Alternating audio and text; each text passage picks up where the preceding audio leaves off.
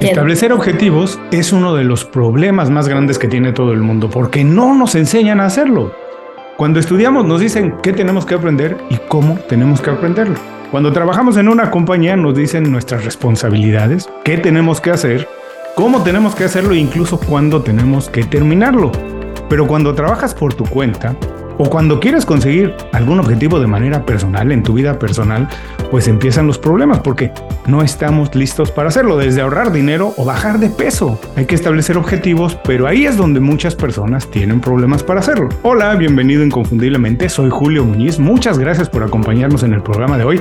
Hoy vamos a platicar de eso, de cómo establecer objetivos para alcanzar lo que quieres conseguir. Vamos a platicar sobre los errores más comunes cuando quieres establecer objetivos, cómo evitarlos y también las mejores prácticas. Y para eso nos acompaña una experta, Daya Rebollo. Daya es coach de crecimiento personal, certificada por la Federación Internacional de Coaching. Su método incluye cinco áreas, salud, desarrollo personal, finanzas, relaciones y carrera profesional. Daya se dedica principalmente a ayudar a personas y a compañías a establecer sus objetivos y hacer un plan para alcanzarlos de manera flexible. Esto es Inconfundiblemente.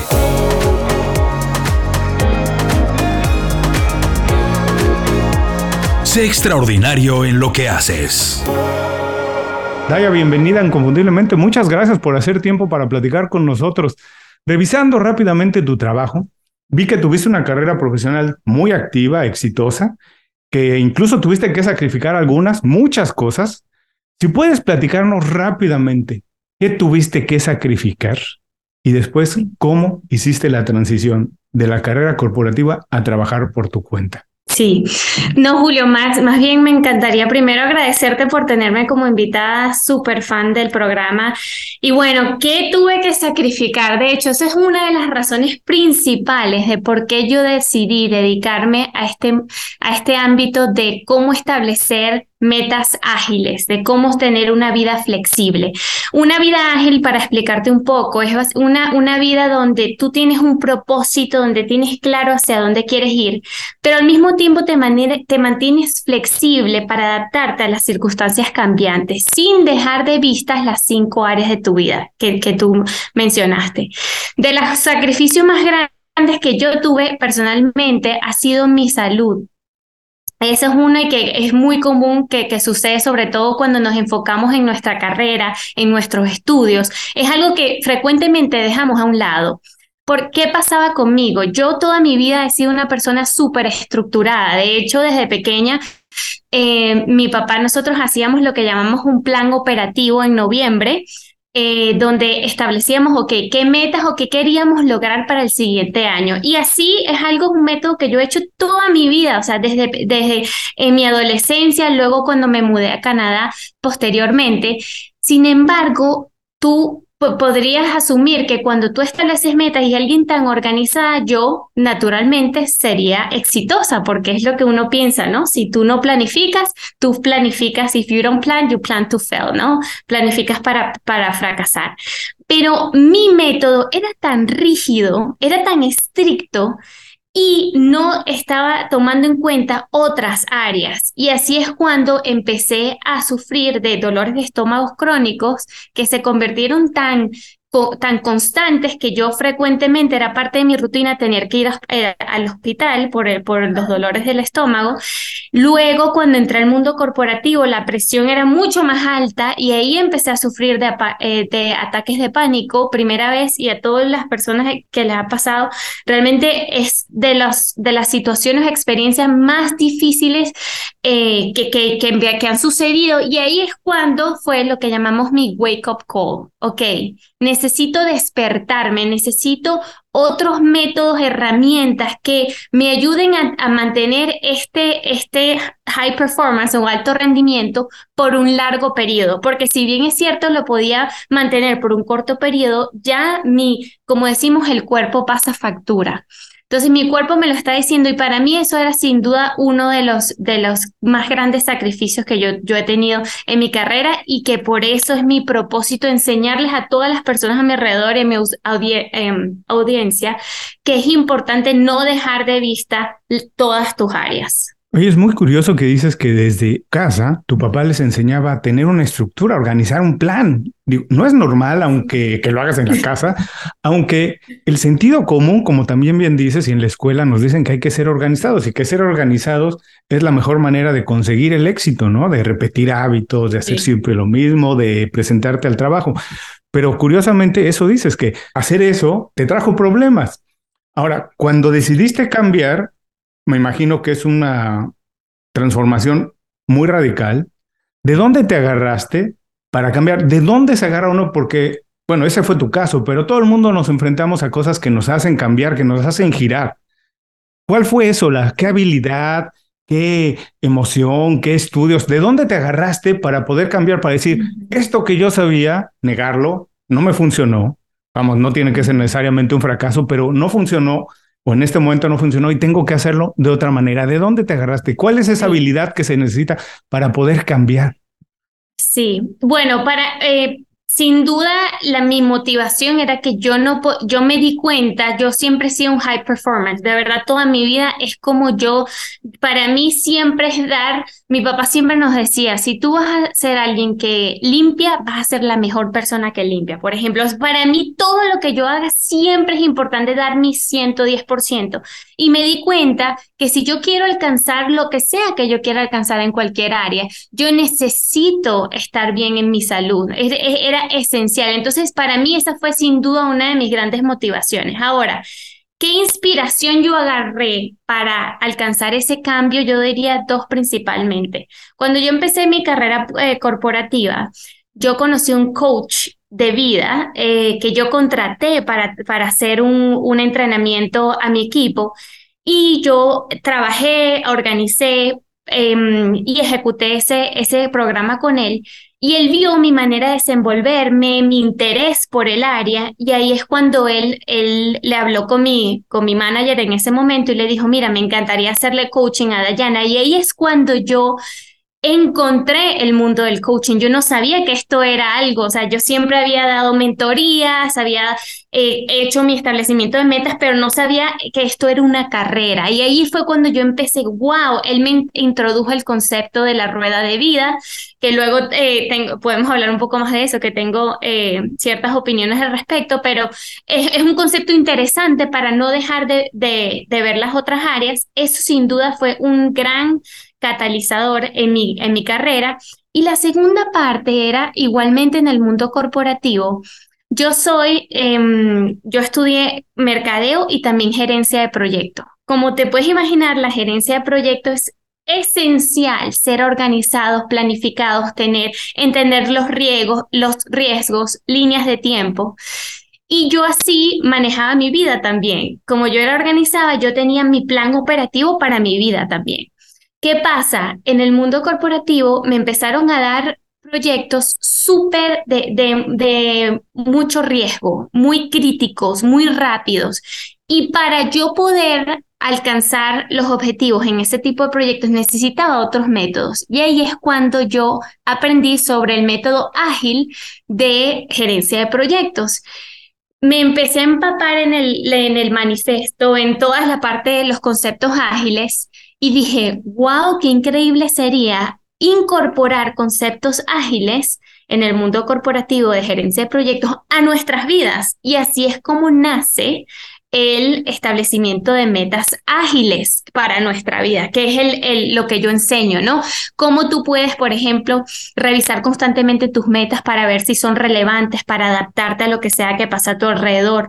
Eh, eh, cosas como enfocarte solo en lo que puedes controlar. Eso es algo, y bueno, podemos hablar de más, de más errores comunes, pero es uno de los errores más comunes que vemos en el establecimiento de metas, que nos causa mayor eh, frustración, agobio, eh, molestia, que muchas veces tenemos una meta que no hemos cumplido y no la hemos cumplido porque es algo que no está en nuestro control. Entonces, ese tipo de, de, aprendizaje realmente me ha ayudado mucho en mi proceso de transformación y por eso lo he hecho mi propósito de vida para ayudar a otros que están pasando por eh, situaciones similares a alcanzar lo mismo. Quisiera regresar a la parte inicial de tu respuesta, cuando hablaste de la importancia de la salud, que sacrificaste incluso tu salud. Y me vino a la mente la frase que dice el Dalai Lama, ¿no? Que el ser humano es el único animal que pone en, sacrifica todo, sacrifica incluso su salud para ganar dinero, que después va a tener que invertir todo en recuperar la salud que perdió para ganar ese dinero. Pero al mismo tiempo hablaste que también desde chica, desde tu casa, eh, las enseñaron les, el valor de ser un high performer, de alguien que entrega un poco más de lo que se espera de ellos. Ahora, ¿qué aprendiste en ese sentido de cómo lograr ser un high performer, alguien que entrega resultados y a veces resultados por arriba de lo que se espera de eso, sin sacrificar la salud? Me parece muy importante porque en día se vive una cantidad de ansiedad y de, de una pero de verdad una crisis de salud porque el mundo que vivimos es muy demandante, comemos peor que antes, en fin, pero se tienen que entregar más resultados. ¿Cómo se puede hacer eso? ¿Cómo se pueden empatar los dos mundos? No sacrificar la salud, pero al mismo tiempo entregar incluso resultados por arriba de lo que entrega la mayoría de personas. Totalmente. Mira, esto sin duda ha sido un aprendizaje para mí. Lo primero que te puedo decir que el paso número uno es transformar nuestra creencia con respecto al alto desempeño. El hustle culture, ¿no? Nos ha hecho creer que para nosotros alcanzar nuestro alto desempeño necesitamos sacrificarlo todo, como tú mismo dijiste. Lo das todo o no es nada. O sea, tienes que sacrificar todo para tú alcanzar ese alto rendimiento. Cuando no es el caso, si tú estás buscando mantener ese alto rendimiento por un largo periodo. ¿No? O sea, si tú quieres mantener ese, ese mm, high performance por un alto periodo, es imposible tú poder hacerlo si, si dejas de ver tu salud, ¿ok? Entonces, ¿por qué? Porque como, como muchas veces eh, escuchamos, nuestro cuerpo pasa factura. Y al final no quieres ser la persona más rica del cementerio. Entonces, eso es algo que yo siempre, yo siempre le digo a, mi, a, mis clientes, que pasa mucho en, cuando estamos haciendo coaching, que no, yo me quiero enfocar mucho, mucho en mi salud, salud, esa es mi prioridad, pero yo siempre les recuerdo es ese. Al final tú puedes tener toda la fortuna del mundo, pero si vas a ser la persona que se va a morir más rápido, ¿cómo vas a disfrutar de esa riqueza que estás haciendo? Entonces, para mí mi primera invitación es buscar ejemplos a tu alrededor de gente exitosa que hacen su salud su prioridad, ¿ok? Gente a tu alrededor puede ser eh, gente en tu familia, en tu entorno, o puede ser gente en tu industria. Por ejemplo, en nuestra industria de desarrollo personal tenemos gente como Tony Robbins, ¿no? Eh, Louis House, Mel Robbins, o sea, hay mucha gente que realmente nos puede dar, ah, mira, ellos pueden lograr ese nivel de éxito sin sacrificar su salud. Y eso te da otro, otro punto para creer que es posible para ti también. ¿Ok? Entonces, esa sería número uno. Y la otra es, como dije, no dejar tu salud a un lado. Y para esto yo tengo diferentes tips. Los más comunes es, obviamente, lo que escuchamos, tener una dieta balanceada, hacer ejercicio, mantenerte activo, pero hay otros dos que no mencionamos tan frecuentemente. Uno de ellos es de poner límites, poner límites y priorizar. Es importantísimo aprender a poner límites y priorizar porque te va a ayudar a entender, ok, basado en todas las responsabilidades o tareas que yo tengo que hacer, qué es realmente urgente e importante. Y eso es lo que te vas a enfocar. Para todo lo demás lo vas a delegar, posponer o eliminar, ¿ok? Así, así nosotros podemos evitar el agobio, el cansancio, ¿ok? En esa manera, porque es esencial poner esos límites. Y la otra parte es el de tomar descansos y proteger el sueño. Esa es otra, otra que muchas veces se nos olvida que es esencial para recargar, para tú tener un alto desempeño. Es importantísimo poder tomarte ese tiempo para descansar. ¿Verdad? Hay una cosa que me preocupa de todo esto que me preocupa. Es que estoy de acuerdo en todo lo que dices, pero hay una cosa que me preocupa para las personas que nos están viendo y escuchando. Que para hacer esto hay que tomar decisiones. Y la mayoría de personas no está lista para tomar decisiones, también porque es una, una deficiencia del sistema educativo, de la cultura en la que vivimos, donde las personas no estamos educadas para tomar decisiones, porque de verdad, cuando tú tomas decisiones, pues puedes cometer errores. Y la cultura laboral y social en la que vivimos, pues celebra el éxito, no el intentar. Entonces, ¿Cómo hacer para que las personas no tengan miedo de eso? De decir, voy a poner límites, voy a hacer esto, voy a decidir, decido estar bien. ¿Cómo hacerlos? ¿Cómo empoderarlos para que las personas decidan? Primero tomen decisiones. Bueno, primero es entender que nunca vas a dejar de tener miedo. Ok, ese es paso número uno. El miedo va a estar ahí siempre, no importa qué tan exitoso, qué tanta experiencia tienes, el miedo siempre va a estar ahí. Lo importante es hacerlo aún con miedo, que es cuando eres alguien con, con, con courage, ¿no? Que es lo que decimos. esencial eh, aprender a darle otro significado al miedo. ¿Qué significa? Porque es interesante, el cerebro no, no distingue los mismos em, síntomas físicos se, se, ven cuando tú tienes miedo o cuando estás emocionado, ¿no? Por ejemplo, tus manos empiezan a, a, tener sudor, tu corazón empieza a palpitar. Ahora, ¿cuál es el significado que le estás dando a tu mente, en tu mente? Es que tienes miedo, me voy a paralizar, no lo voy a hacer bien, no voy a poder ser capaz, voy a fracasar o estoy emocionado de este cambio, de este, esta, esta oportunidad de progresar, de ser mi mejor versión.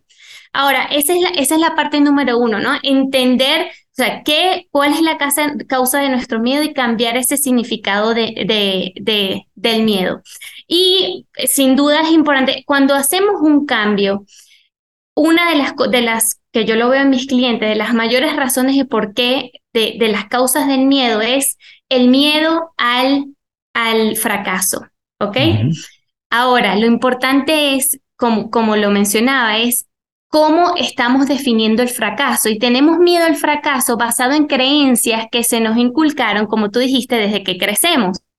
De hecho, me estaba leyendo un libro hace poco llamado Limitless, que explica que nosotros, y yo nunca lo había visto así, nosotros realmente desde pequeños le tenemos pánico al fracaso, empezando por el sistema educativo. Cuando tú te ponían una, una nota ¿no? de cómo saliste en, en un examen, a ti te evaluaban basado en cuántos errores tú tuviste. Mientras más errores, peor te iba. Entonces, lógicamente, cuando tú piensas que tú haces un error, entras en pánico. Entonces, ¿cómo podemos empezar a tener más tolerancia a ese fracaso? Y hay una, hay una, mm, hay una, hay un ejercicio que dice failure therapy, ¿no? Que es tú empezás a hacer cosas o rejection therapy que es tú empezar a hacer cosas que te pueden rechazar o que puedes fracasar para que te vuelvas más tolerante a ese fracaso. Eh, eh, un ejemplo, por ejemplo, es empezar a pedirle a alguien de Starbucks, McDonald's, McDonald's un descuento. Entonces, ahí te van a decir que no, pero ahí tú empiezas a sentir, a hacerte más inmune a ese fracaso eh, o a ese rechazo, ¿no? Entonces es importante y no es fácil, Julio, ojalá fuese fácil, de verdad todo el mundo lo haría, todo el mundo fuese su máximo potencial, todo el mundo, pero es como un músculo. Para tú hacer un músculo fuerte, tienes que ejercitarlo. Entonces, poco a poco, irte tú mismo poniendo en ese tipo, poco a poco, o sea, pequeños pasos, pequeños pasos, poniéndote en esas situaciones que te van a hacer más resilientes y que tengas más tolerancias al, al, a ese miedo. Mencionaste el libro Limitless, si no recuerdo mal, es de Jim Quick. Sí. Sí, ah, Y para todas las personas, si quieren saber más del libro, pueden incluso buscar aquí en el programa. Tenemos ya una reseña del libro. Es, eh, me encanta el programa, el podcast de Jim, uno de los que escucho eh, de manera frecuente, porque sí tiene muchísimos consejos buenos. Ahora, me imagino esta cuestión del fracaso. Que, primero, ¿qué es lo que todo el mundo entiende mal del fracaso? Que, quisiera decirles, por favor, esta es una concepción errónea que todo el mundo tiene mal. Primera, esa es la primera parte de la pregunta. Y la segunda es, yo me imagino que la mayoría de compañías o personas que te consultan, que buscan tus servicios, lo hacen cuando se encuentran con un problema, cuando tienen un fracaso y quieren sobreponerse, encontrar una solución a eso. Entonces, la segunda parte de la pregunta es esta. Primero, ¿qué es lo que todo el mundo entiende mal del fracaso? Y la segunda es esa, ¿Por qué deberíamos buscar ayuda? No nada más cuando fracasamos, sino cuando incluso estamos en el punto más alto de la ola. Sí, bueno, con la primera parte, quien todo el mundo entiende mal del fracaso es que el fracaso te define, que eres un fracasado, no que fracasaste en algún área. Yo diría que ese es primero, porque si tú eres un fracasado es tu identidad. Cuando tu identidad tú la pones y em, con, con, ese concepto de que eres un fracasado, no te va a motivar a intentar, a seguir intentando, a, experimentar. Entonces, ese yo diría que es la, la, la, concepción número uno que la gente piensa es, relacionar ese fracaso que tuviste con quién eres con tú. Con tu definición. De persona, como de tu identidad como persona. de pareja. Correcto. Entonces diría que ese es número uno y que es eh, y esa, ¿qué diría yo? Una, una creencia empoderadora con respecto al fracaso. La única manera de progresar, de crecer y alcanzar tu máximo potencial o mi máximo potencial es fracasando, porque de esa manera yo puedo entender qué funciona, qué no funciona, cuál es la mejor manera, cuál, no, cuál no es, qué es importante para mí, también, o sea, el fracaso te da, wow, esto realmente fue importante para mí, quiero seguir intentando. Entonces, el fracaso puedes, puedes aprender y progresar tanto de él, que es importante, ¿no? Tener esa, esa, esa creencia, transformar esa creencia con respecto al fracaso. Y ahora, con respecto a tu segunda pregunta, ¿por qué es importante no solo venir cuando, cuando tienes un problema, estás incómodo, sino continuamente, es para llegar a tu próximo nivel. ¿Ok? Esa sería la, la razón fundamental. Si tú quieres llegar a tu próximo nivel de habilidades, de logros, de propósito, ahí es cuando tú también tienes que buscar ayuda. No solo algo tiene que estar totalmente ¿no? De, eh, eh, roto o, no funcional para tú buscar ayuda. Obviamente cuando ese es el caso es cuando más lo necesitas, pero cuando no lo ves, es también una manera de tú poder alcanzar ese próximo, ese próximo nivel. Yo siempre, un, uno de mis amigos también que tiene un podcast siempre dice, todos los atletas tienen coaches. ¿Por qué? Porque están buscando ese alto rendimiento, alcanzar, que por los coaches tenemos ese, ese rol de ver y de sacar de la otra persona algo que ni ellos imaginan que es posible. Entonces, sin duda, eso es una de, una de, las, de las situaciones. Sí, además yo siempre digo que es mucho más fácil transformarse, innovar. Cuando tienes músculo en el negocio, el músculo es el dinero, cuando tienes recursos. Si no tienes, pues es mucho más difícil y si no tienes, tienes mucho miedo de equivocarte un poquito. Pero si tienes músculo, si tienes recursos, es más fácil atreverse como persona y todo. Yo creo que es mejor intentar cambiar cuando estás pasando por la parte más arriba de la ola, que tienes mucho músculo y si te equivocas un poco, no es tanto problema como si estás en el momento más difícil. Cualquier error puede ser mucho más catastrófico.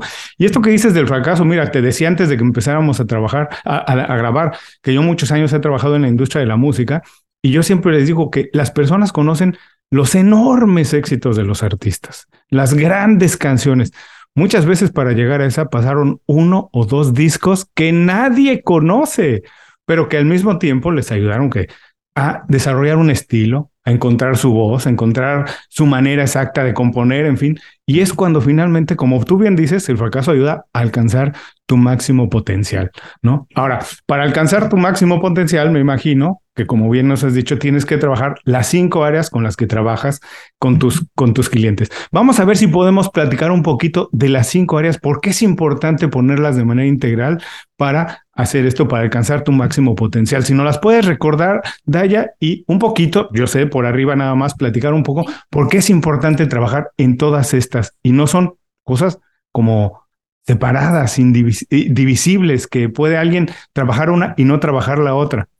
Sí, bueno, las cinco áreas, a ver, dependiendo de con quién hables, te puede dar cinco, siete, ocho áreas de la vida. Yo las simplifiqué en cinco áreas fundamentales basado en el Hierarchy of Needs, ¿no? De Maslow, que son salud, desarrollo personal, finanzas, relaciones y carrera profesional, ¿ok? Salud incluye tu salud mental, salud física, salud espiritual, Desarrollo personal es cualquier habilidad para tú desarrollarte en otras áreas o desarrollarte tú personalmente. Finanzas incluye eh, tanto invertir invertir, ahorrar, incrementar sueldos, pagar deudas, esa parte, toda esa parte de, finanzas. Relaciones incluye relaciones con tu pareja, con tu familia, con tus colegas.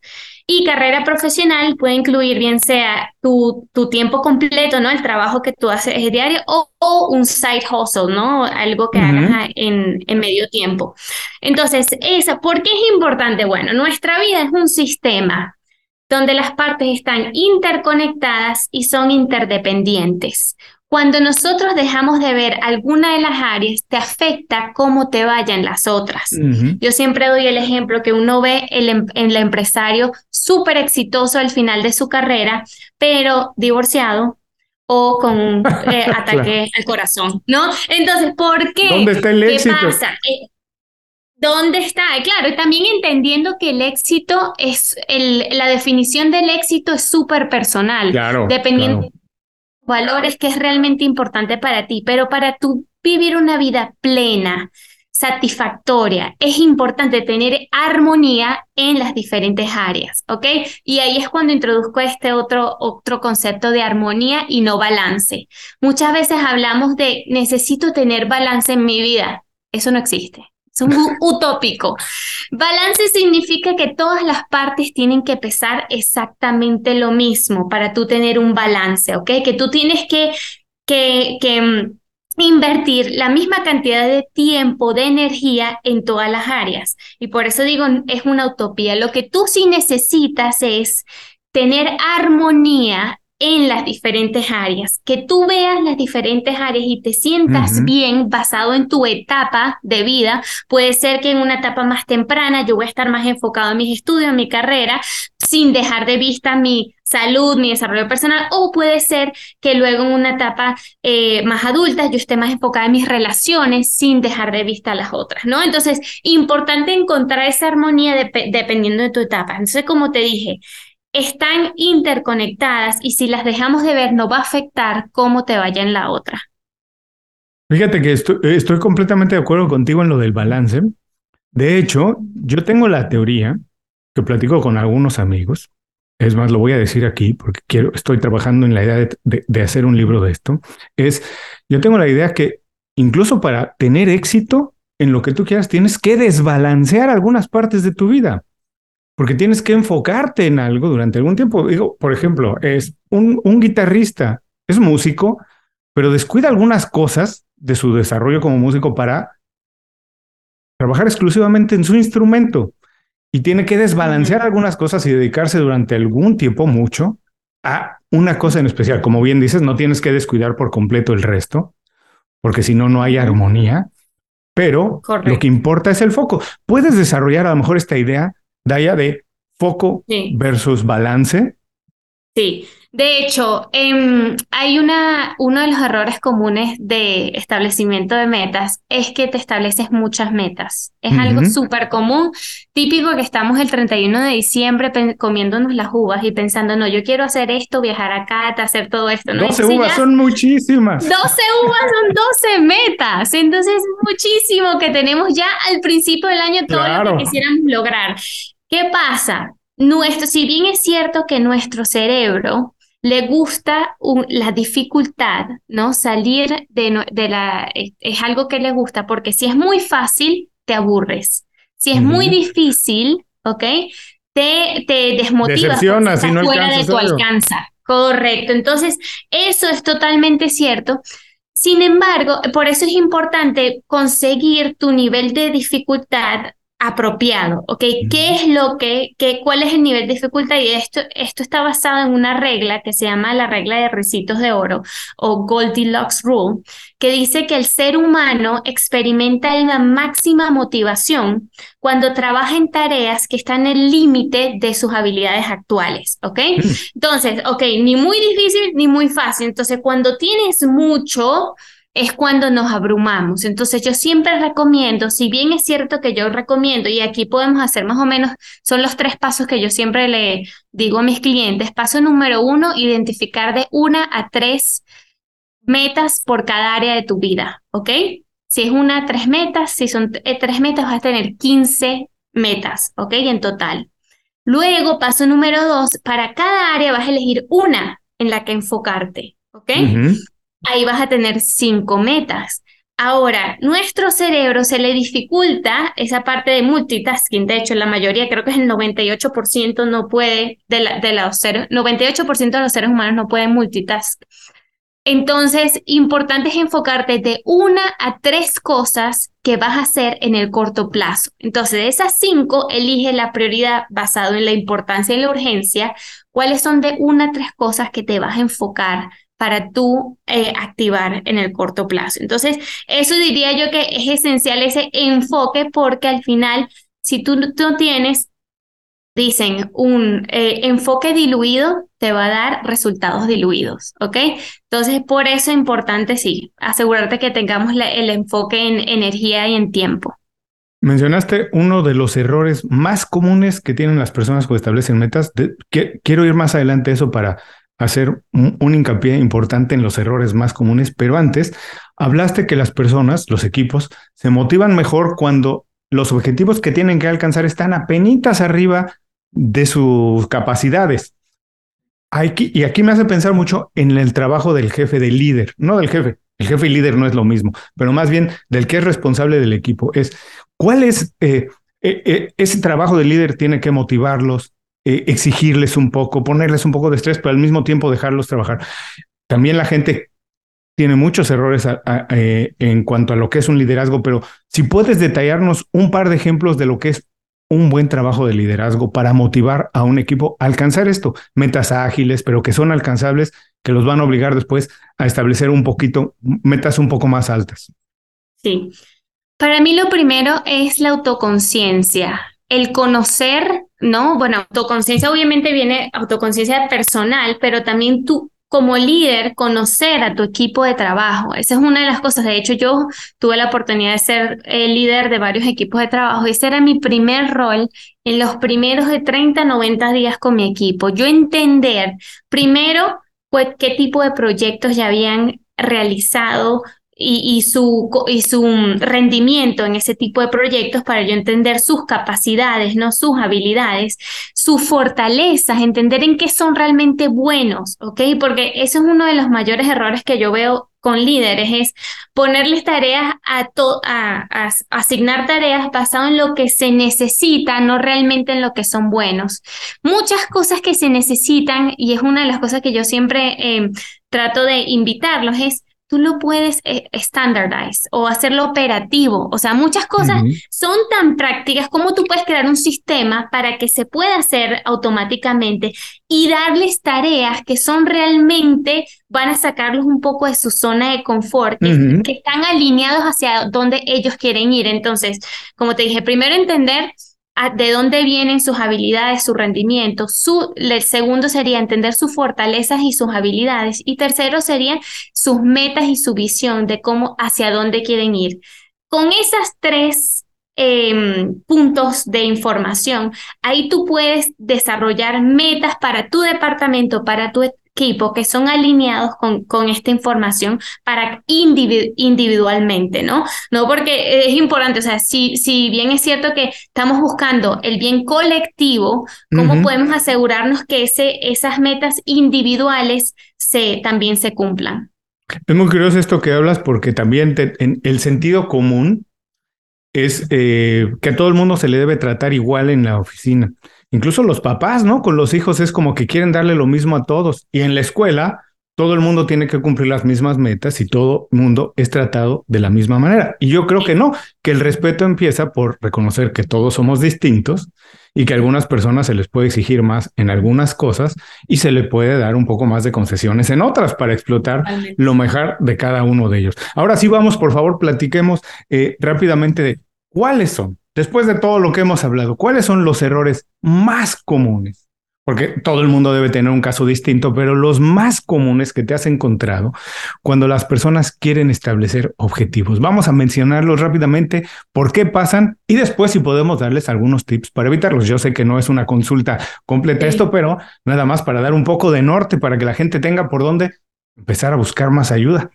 Totalmente. Yo te voy a decir que La razón, yo de, hecho creé una, una, guía de 10 errores comunes de por qué nosotros, eh, em, cuando nosotros establecemos y estamos cumpliendo nuestras metas, te voy a decir las más comunes, pero algo importante de saber es que alrededor que yo encontré en, en, mi, en, en mis años de experiencia, que alrededor de solo 9% de las personas alcanzan sus metas que se establecieron al principio del año. Me parece incluso alto, Daya.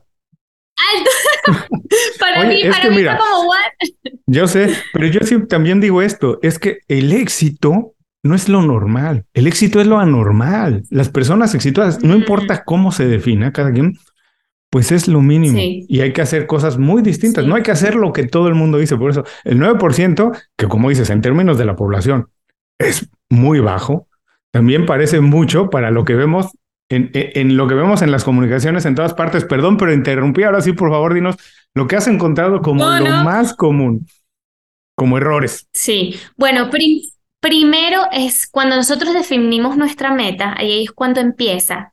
Y a enfocarte en el cómo quieres lograr tu meta, que son esos pasos que tienes que dar para alcanzar tu meta y no en el por qué. ¿Ok? Entonces, cuando tú te enfocas en los pasos o en el cómo, Tienes varios riesgos. El primero, en que tú estés estableciendo metas que no son importantes para ti, sino que son importantes para tu jefe, para tu familia, para tu pareja, ¿ok? Cuando tú te enfocas en el por qué, te ayuda primero a mantenerte flexible para adaptarte a lo que sea que pase a tu alrededor, porque tú entiendes que no importa lo que suceda, siempre van a haber escenarios alternativos para alcanzar ese por qué. ¿Ok? Ese es número uno y, y eh, de número dos. Y tercero, el, cuando tú te enfocas en tu por qué, te ayuda a mantenerte enfocado y motivado porque es tu razón y motivación para seguir adelante. Entonces, esa sería la número uno que yo encuentro. Entonces, es importante cuando la definas, enfocarte en ese por qué. La segunda que te había mencionado era que te estableces metas muy altas, ¿ok? Simplemente están súper fuera de tu alcance y es cuando nuestro cerebro la vez que no son posibles y es importante encontrar ese nivel de dificultad óptimo para ti, basado en tus habilidades, ¿ok? Yo también hablo mucho, muchas de las razones de por qué mis clientes no progresan es porque por, por ese sentimiento de que se sienten abrumados, ¿ok? No sé cómo empezar, lo veo muy grande. Y un ejercicio que yo hago frecuentemente es el que llaman chunk it down. Es eh, eh, cortarlo, ¿no? Hacerlo más pequeño, cortarlo en pedacitos. ¿Cómo tú puedes, qué puedes hacer algo tú en la próxima hora? Porque, ¿qué pasa? Para tú creer, tienes que crear. Para tú creer en tus habilidades, tú tienes que, ir creando resultados. Entonces, tú poco a poco, mientras más resultados tú vas teniendo, más creencia y más empeño le vas a poner para alcanzarlo. Entonces, es importante que no sean tan altos, sino en ese nivel óptimo de dificultad. ¿Ok? La otra que te había dicho es la de establecer muchas metas. Recomiendo es de que definas en las cinco áreas de, tu vida que ya, ya mencionamos, pero enfócate solo en, la, en tres que sean urgentes e importantes, ¿ok? Otra importante, que es una, de hecho, dicen más o menos el 30% de las personas que no alcanzaron sus metas dijeron que esta es una de sus razones, es porque no revisaron, no hicieron eh, eh, revisión de sus metas o se les olvidaron, ¿ok? Entonces, ¿qué pasa? Establecemos nuestras metas en enero o en diciembre. ¿Cuándo las volvemos a revisar? En diciembre. ¿Cómo me fue en el año? ¿Qué tal? Ese es el problema. Cuando tú haces eso, no te permite primero entender tu progreso y como dije, tu progreso te va a mantener motivado porque sientes que estás más cerca de alcanzar ese objetivo. No te permite primero entender si tu método es el efectivo para tú alcanzar tu objetivo. No te permite entender si aún esa meta es relevante para ti. ¿Ok? Entonces, por eso es importantísimo hacer esa revisión. Yo recomiendo hacer una revisión con mis clientes. Yo lo hago normalmente cada dos semanas o una vez al mes como mínimo, ¿ok? Esa revisión continua de tus metas. Bueno, sí. Finalmente, otra que... Ajá. No, termina, perdón, perdón. Ok. te voy a decir las top 5 y después si quieres hablamos de más, pero la, la otra sería en términos de la motivación. Dependemos de la motivación para tomar acción. Cuando nosotros queremos alcanzar una meta, es esencial ser constantes.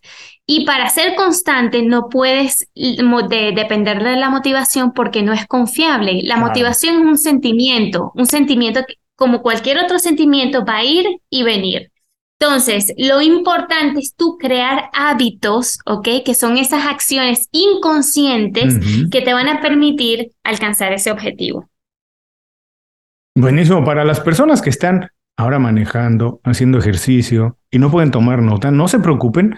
Regresen más tarde a las notas del programa, les vamos a dejar esto que nos dejó ahora Daya. Incluso vamos a dejar el enlace directo a la guía que ella preparó para saber cuáles son los errores más comunes que tienen las personas al establecer metas y también la manera de evitarlos. Daya, ha sido una plática buenísima. No quiero robarte más tiempo, pero sí tengo unas cuantas preguntas más con las que casi siempre terminamos los programas. Y primero me gustaría decir, puedes dejarle, después de todas las personas que ya nos han escuchado todo este tiempo, si puedes dejarles un consejo práctico, algo que puedan hacer rápido, de manera inmediata, hoy mismo, llegando ahora a la oficina, llegando en la noche a la casa, para empezar a poner dirección en todo esto que hemos hablado, ¿qué les puedes decir?